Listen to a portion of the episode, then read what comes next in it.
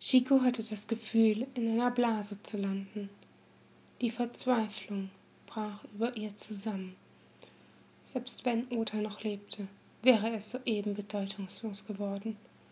Im entscheidenden Moment hatte sie als Prophetin vollkommen versagt. Waren so etwa auch die anderen Zyklen zu Ende gegangen?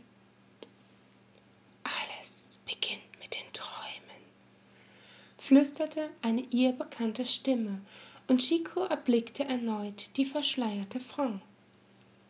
Ich weiß, was ihr gesehen habt. Es war eine Möglichkeit der Zukunft. Soll ich euch erzählen, wie es für eure Ära weitergegangen wäre? Von seinem falschen Stolz zerfressen, tötet Thealo Arantheal zunächst Juslan Charim und entzündet anschließend das Leuchtfeuer ohne den Numinos, was das Ende der Menschheit einläutet. Genau wie es all seine Vorgänger getan haben.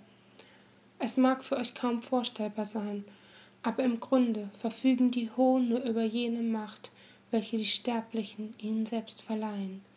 Seit Äonen verderben sie meine Schöpfung mit demselben Verlauf, und am Ende geschieht die Läuterung durch ihre psychischen Spiele.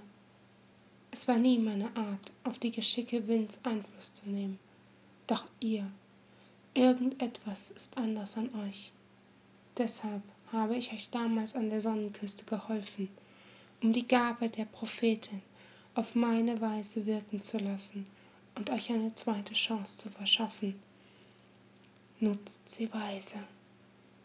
Bevor Chico etwas erwidern konnte, begann sie schon sich aufzulösen und die Elementalistin wurde ohnmächtig.